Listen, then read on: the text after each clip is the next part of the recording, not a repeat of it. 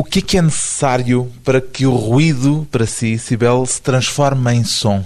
Tem que ter suco.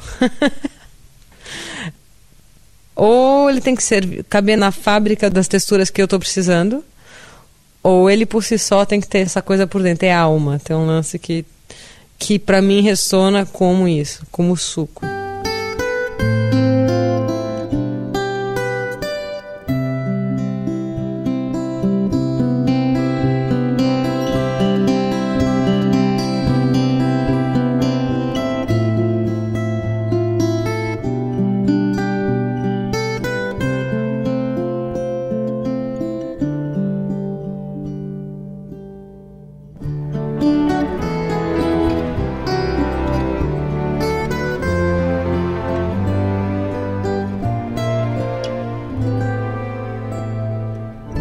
Cibel, 32 anos, cantora, compositora, posso também chamar-lhe performer, Cibel? Pode. Performer no sentido em que a música por si só não é suficiente já para si?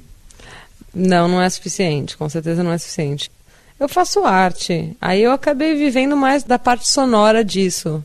Por um acaso? Bom, acho que tudo na vida, sei lá, rolam vários sequestros artísticos na minha vida. Cada hora é uma coisa que me sequestra. Música é um dos sequestros mais longos. De que é que gosta mais naquilo que faz? Cara, eu gosto de tudo, acho que tudo tem o seu lado, assim. Se eu puder juntar tudo ao mesmo tempo agora, para mim é melhor. Que nem no, na última Bienal que teve em São Paulo, eu colaborei com o coletivo AVAF, Assume Vive das Trufocas. E a gente passou uma semana no prédio da Bienal, fazendo a instalação, fazendo performances, trabalhando todo mundo junto. Sei lá, acho que a gente era 12 pessoas, pelo menos, fazendo uma instalação enorme.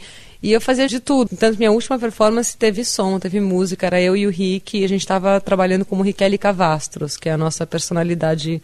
Quando a gente está junto, é Riquelme que trabalha. Então, assim, para mim, essa é a coisa predileta é quando eu posso fazer tudo ao mesmo tempo assume frequentemente essa outra dimensão de personagens para lá da sua personagem civil, Cibel? Eu não levo isso como outros personagens. É tipo, sou eu, é a mesma pessoa. Só que você tem, digamos, é, lados que ficam mais pronunciados, digamos assim. Que ressaltam mais durante um certo momento. Uma espécie de heterônimos. É, tipo que nem o Duchamp tinha alguma coisa de Sevigny, se não me engano, era um nome. a arte que ele fazia sob aquele codinome tinha toda uma característica, mas não deixava de ser ele, mas ele tinha um codinome para aquilo, porque era a energia com que ele estava lidando, era, era o lado da criatividade dele que estava pegando e tinha uma maneira de se comunicar que resultava naquele tipo de arte. E no caso, é uma forma também de comunicar com outra faceta de si própria. É, com uma outra faceta, mas é, que é uma parte do todo. Pois bem, ao terceiro disco, Cibel continua a explorar sonoridades e desta vez também personalidades, outras facetas próprias. Quem é a Sónia Calecalone, Cibel? Bom, digamos que eu sou uma guitarra plugada no amplificador. Eu tô no volume 2 do amplificador. Quando vem a Quando Sônia... diz eu, é eu, Cibel. Eu, é, mas Sônia também sou eu. É tipo, pra mim é poesia essa coisa de nome, assim, não é um alter ego, não é que eu saio a Cibele e entra a Sônia, tipo, sou eu. Só que, digamos, se aumenta o volume da guitarra, você vai pro volume 10 do amplificador. Para o som, para o volume chegar mais longe?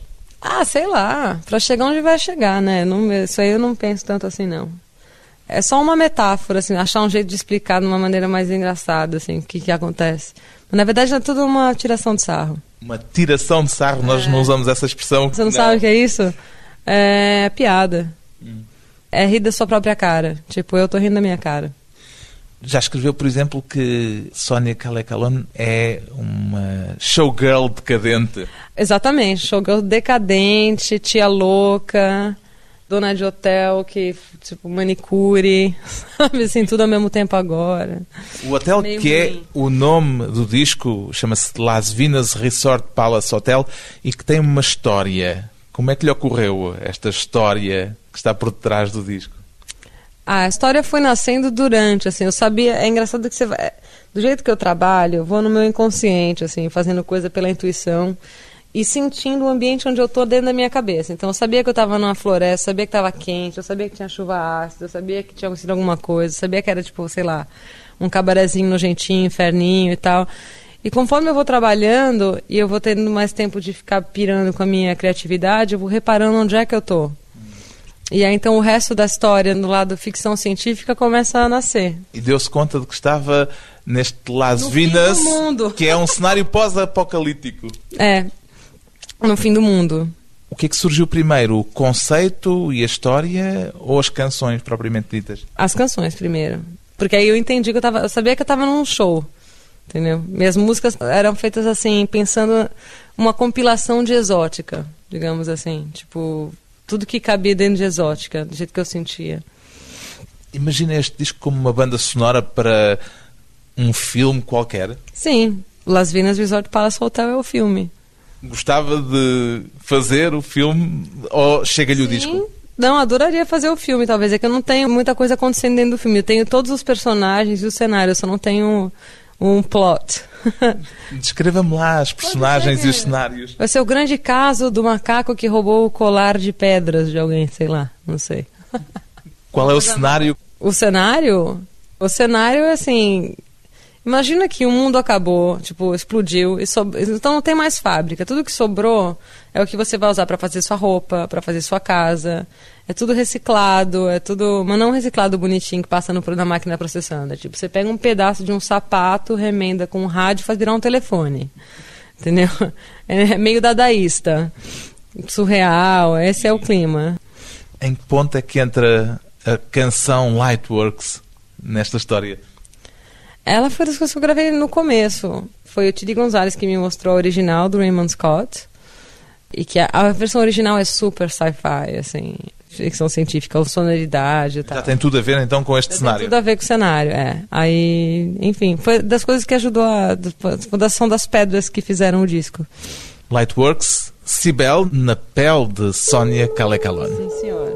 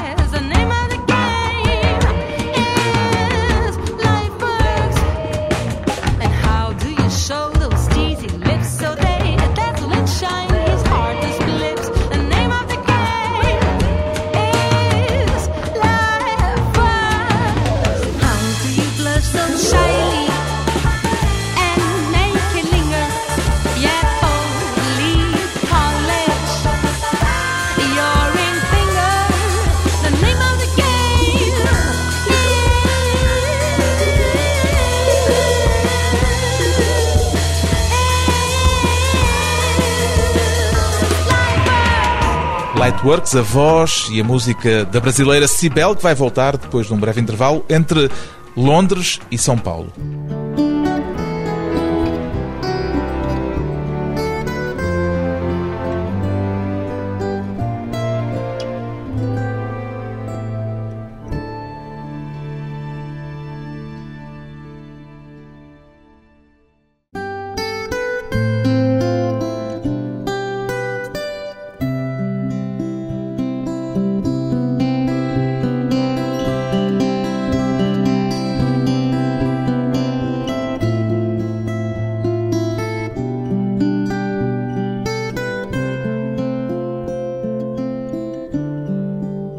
De regresso à conversa com a cantora brasileira Cibel. A sua música seria diferente se continuasse a viver no Brasil, Cibel?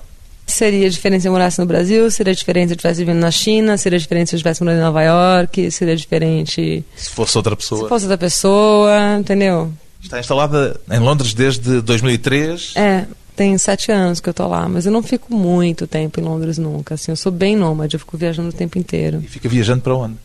Para o resto do mundo. Muito na Europa, fui bastante para o Brasil ano passado. Eu, sei lá, eu toco em lugares assim, acabo, fui para a Rússia três vezes já nos últimos dois anos. Qual foi o lugar mais estranho onde já tocou? Mais estranho? Ou mais, ou mais assim. Eu não, não vou. Para mim nada é estranho. Assim, não tem. Nada? Não, nada estranho. Eu entendo. Para mim é. Entende tudo como. É, de, é, faz parte de diversidade, né? Pra você achar uma coisa muito estranha, você tem que estar muito preso em alguma coisa. E a mim, tudo é uma Cibele não está muito presa em coisa nenhuma. Eu gosto de pensar que não. Já se considera mais cosmopolita do que brasileira? Eu já me considero mais humana. Assim. É, isso aí mais humana? É, tipo. É... é supor que se se considerasse brasileira não se considerava tão humana? Não, não, assim, eu digo assim, mais desapegada dessa noção de nacionalidade e tal, entendeu? Porque ainda mais viajando, quanto mais você viaja, mais desapegado você vai ficando e você vai absorvendo outras culturas, então assim, você vai virando uma coisa só. Acho que é, é o que você quer dizer, cosmopolita, mas eu digo. Eu gosto de falar humana porque eu trabalho na minha humanidade. A questão da identidade é um fardo de que tenta ver-se livre?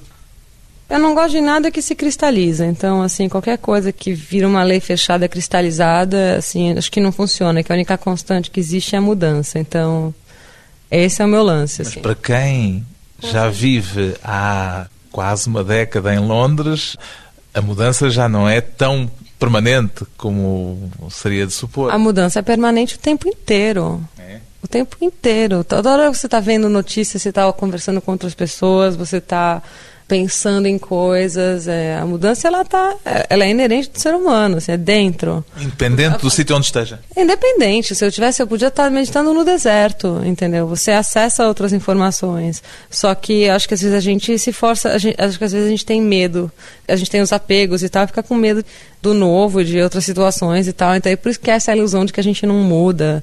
Eu acho que não muda quando você fica com muito medo e se apega numa coisa e fica bem cristalizado. Aí parece que não muda, mas às vezes, mas em geral dentro de você tem coisas chacoalhando. Eu acho que isso que gera muita fricção às vezes com as pessoas. Eu não quero fricção, não. O que, que tem dentro de si chacoalhando? Minha rodinha da mudança está circulando aí. Tem sempre alguma fricção de alguma coisa, tem sempre alguma coisa que você está meio apegado tentando desapegar, né? Então. A mudança de São Paulo para Londres custou-lhe ou adaptou-se facilmente e imediatamente? Facilmente e imediatamente. Não houve choque cultural de espécie nenhuma? Choque cultural tem sempre, né? Mas é isso é qualquer lugar, até de grupo de pessoas. Acho que é um.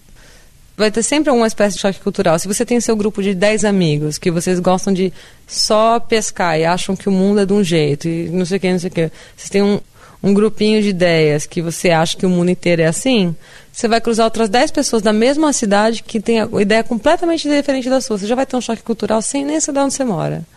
Então sempre tem choque cultural ou não tem. A partir do momento que você entende isso, você começa a ter menos choque cultural. Você encara mais como, ah, mais uma opção, né? De ver a vida e tal. E quando chegou a Londres, qual foi o choque cultural que teve de uma forma mais intensa?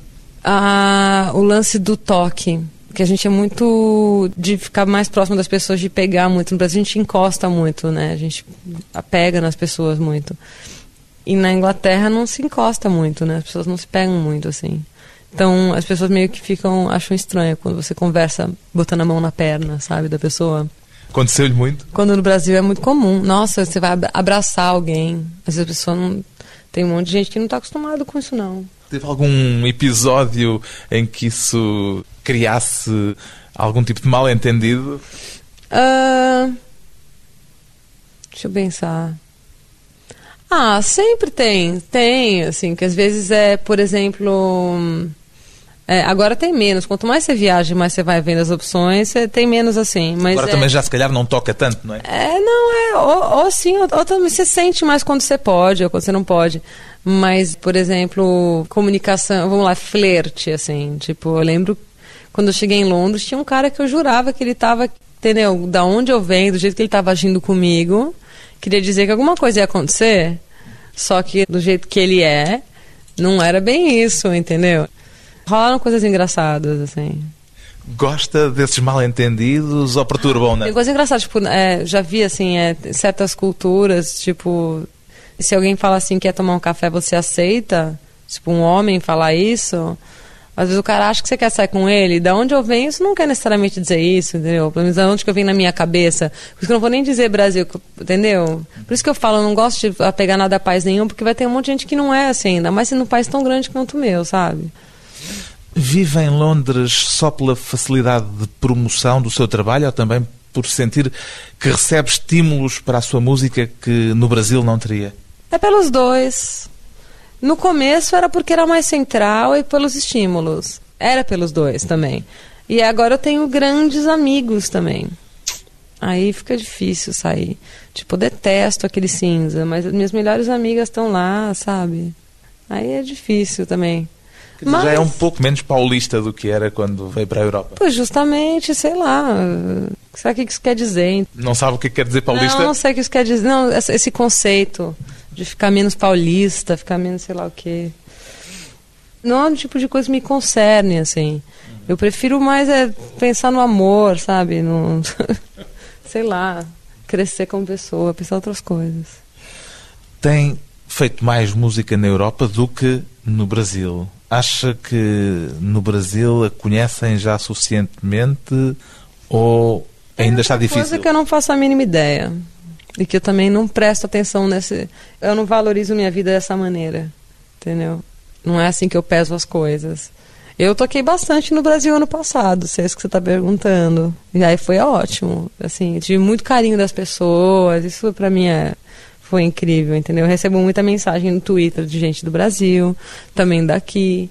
Mas, isso, mas eu, eu, eu não sei, assim, essa coisa de quantificação das coisas. Porque é tudo muito relativo também. Ainda mais fazendo música do jeito que eu faço, sabe? É bem relativo mesmo. Está muito ligada no Twitter, no Facebook, nessas novas correntes? Super. Twitter, Facebook, MySpace, YouTube, Formspring, tudo que você pode imaginar. O que é que encontra lá? Formspring também? Formspring responde às perguntas respondo, todas? Respondo, respondo. Ou há algumas a que não responde? Ah, mas se a pergunta é tipo, tem pergunta que não dignifica a resposta, portanto eu não respondo. Ou pergunta que já perguntaram antes, eu já respondi, eu não vou responder. Lê o Formspring, cara. Vai lá na primeira página, segunda, entendeu? Dá uma olhada. Entendeu? O que é que faz ficar tão ligada? Porque você pode se conectar com o resto do mundo facilmente. Assim, o mundo inteiro está dentro da internet, sabe? Então, para mim, quanto mais oportunidade de cruzar gente de outras culturas, assim, outros backgrounds, outros jeitos de ser, para mim melhor. Eu quero só me enriquece. E informação, nossa, YouTube tem de tudo naquilo. Pra que ver televisão? Entendeu? O nego escolheu o que, que eu vou assistir? Não, prefiro eu ir lá procurar. O que é que faz aceitar ou recusar uma proposta de parceria na música? Intuição. Intuição. É. Foi o que aconteceu com o Paulo Furtado, por exemplo? Falou, quer, senti, sim, quero. Conhecia a música dele? Conheci, inclusive fui eu que mandei uma mensagem para ele no MySpace, porque eu conheci Dead Combo, e aí eu fui olhar a página do Dead Combo, e na página do Dead Combo tava Legendary Tigerman, aí eu olhei o nome, eu cliquei, ouvi a música, gostei da música, mandei uma mensagem. E aí ele respondeu, aí a gente começou a conversar, então eu já gostava da música, porque às vezes você gostar da música não significa que funciona você fazer a parceria ou não. Por isso que eu falo que é a intuição. Entendeu? Tem que gostar da música e tem que gostar da pessoa também. É, né? Tem que dar os dois, senão não dá para fazer música junto. O que é, que é mais importante, gostar da música ou gostar da pessoa? Eu acho que tem que gostar da música, porque às vezes tem gente que você gosta da pessoa, mas a música não dá, entendeu? Então, assim, se é para fazer música, é para fazer música. O que é que sente que tem em comum com o Paulo Furtado, o Legendary Tiger Man?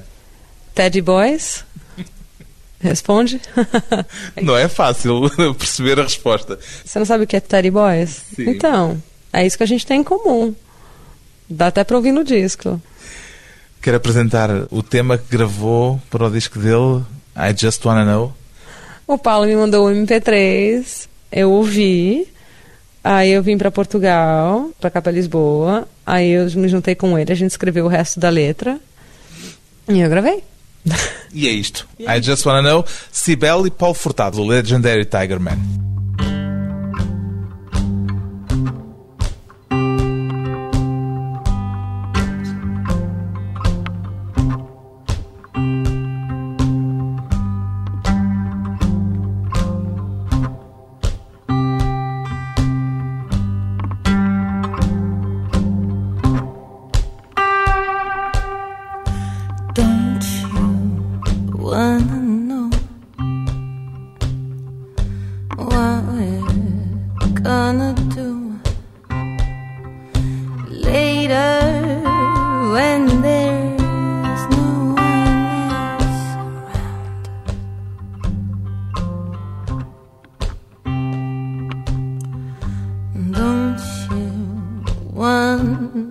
See me?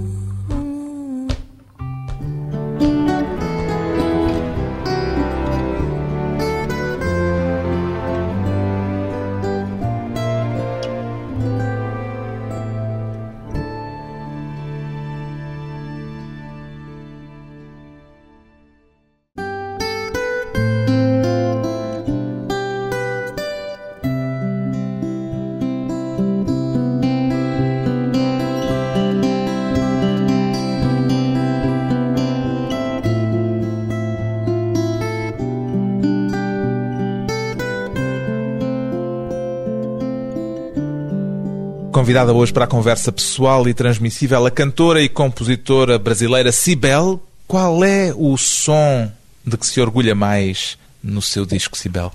Putz, ai que difícil. Qual que eu gosto mais? O som para lá dos instrumentos musicais, claro. Ah, Porque tem muita coisa, muito som.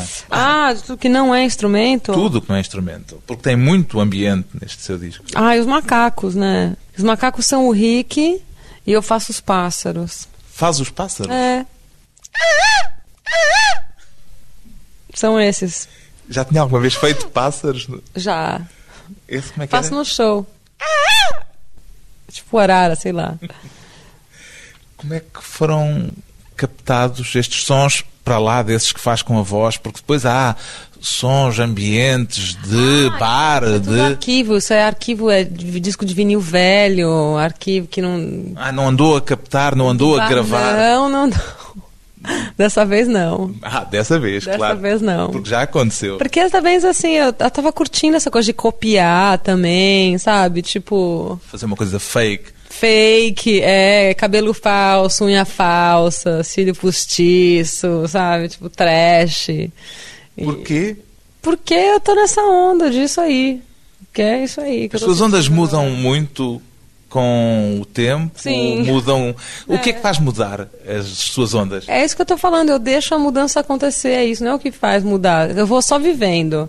E a mudança vai borbulhando dentro. Tem um padrão, Só seguramente. Que em vez de. Não, é como assim? O meu padrão é deixar a coisa acontecer mesmo. O padrão é não ter padrão, é quebrar padrão. Se eu vejo que alguma casa tá ficando muito padrão, eu vou lá e dou um jeito de quebrar, entendeu? Que há tempos dizia que o seu ambiente sonoro que se tem vindo a alterar.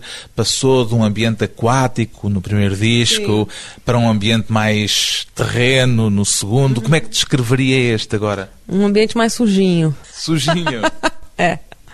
Mais sujinho e tipo e úmido. Não molhado. O primeiro era meio debaixo d'água, esse é tipo meio tipo abafado, sabe? Quando tá lugar quente e úmido. Hum, diz isso com um trejeito da cara que é assim meio repugnada. É meio nojentinho, mas bom, sabe? Assim, Gosta de coisa bem nojentinha. bem nojentinho, é. Tipo barzinho sujo. Tudo lhe serve para fazer Bar de música. puteiro. Hã? Bar de Bar de puteiro. serve-lhe tudo para fazer música. Sim, tudo. Porque no primeiro disco havia aquele célebre frigorífico e a máquina registradora. É, sim, é E verdade. depois no segundo disco mais não sei o quê. E anda normalmente à procura de sons que passam pela sua vida para Ah, os pôr nos discos. Calma, coisa, não, não mais. Eu acho que eu meio que satisfiz essa coisa comigo, assim. Eu tenho essas coisas. Uma hora que eu tô satisfeita, Passa para outra. passa pra outra, assim. Não me interessa fazer coisa que eu já fiz. Enquanto a coisa tá viva, ela tá viva, eu tô fazendo. Uma hora que ela passa, ela passa. E aí passou. Não Sei se lá, vê de novo não com o sei. gravador a tentar gravar ambientes sonoros. Não sei, eu tava muito pirada com isso naquela época, hoje em dia não tanto. Andava sempre com o gravador para todo lado. Sempre, sempre andava mesmo, andava com o gravador o tempo inteiro. E hoje em dia eu, and- eu passei o ano passado e o retrasado eu andava com aquarela na bolsa. Eu só pintava, não conseguia nem escrever letra. Agora está na sua fase de artes plásticas. É, e agora eu voltei a escrever. De uns tempinhos pra cá tô escrevendo mais e fazendo mais vídeo de novo. Tô deixando correr, vamos ver. Sei lá, né? Eu adoro fazer direção de arte, né? Então. É lhe deu tanto prazer fazer o invólucro deste disco como o disco Sim. em si próprio. inseparável pra mim. É inseparável. Pra mim é um objeto de arte inteiro. Por isso que eu falei, eu não me vejo assim, eu não sou uma banda, entendeu? Eu posso fazer coisas como banda, mas eu, é um objeto de arte completo. E no palco, isso também acontece? No palco também acontece. Quer dizer, também dá muita atenção aos aspectos cênicos dos seus espetáculos? Dou, mas não necessariamente talvez da maneira mais linear e óbvia. Eu fiz uma projeção que é engraçada, cheia de foto bizarra. Que às vezes eu ponho, em vez de fazer o hotel em si, você pegar e fazer idêntico e fazer tipo redundante, eu vou pegar pelo outro lado, eu vou continuar pelo conceito que me gerou fazer o hotel. Por exemplo. Entendeu? O tal Las Vegas É, Resort Palace é. Hotel.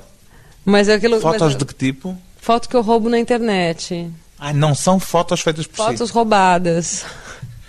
É tudo roubado, apropriado, pego, pirateado. E se, se aparecer um dia destes um autor a, dizer isso é meu, tem de pagar falar, uma indenização. Vou falar, tá, eu apago lá do vídeo, não tem problema. Continua a servir-se das suas pulseiras nos concertos, por exemplo? Às vezes, se eu precisar daquele som, Quer dizer, sim, ainda, ainda mas- faz sons com aquilo que Faço, tem não, à ainda volta? faço, faço. Que depende do disco. Esse disco eu tô fazendo muito macaco, barulho de vento, essas coisas, mas é. Barulho de vento também faz? Faço.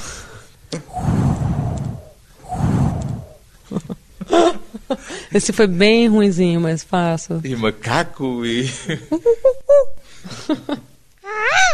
Por que é que os instrumentos não lhes chegam, Sibel? Porque às vezes não chega, ué.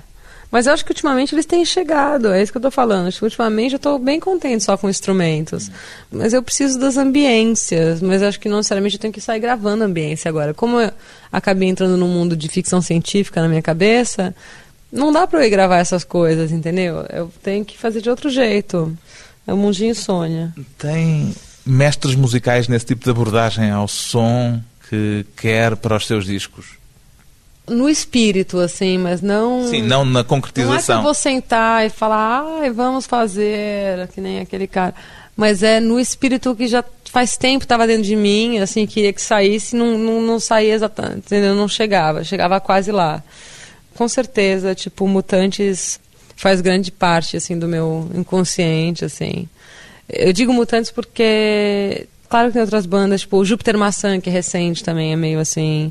Os próprios meninos da minha banda, eles têm uma banda que chama Lachar, que eles me inspiram bastante também. Todo mundo que é meio salada mista, eu adoro, sabe? Meio, Gosta de coisas todo mundo que é meio, ambíguas. Que, é- que é meio, não, que é meio foda-se salada mista, eu adoro. Que é, tipo, ah, isso com aquilo, tá ótimo.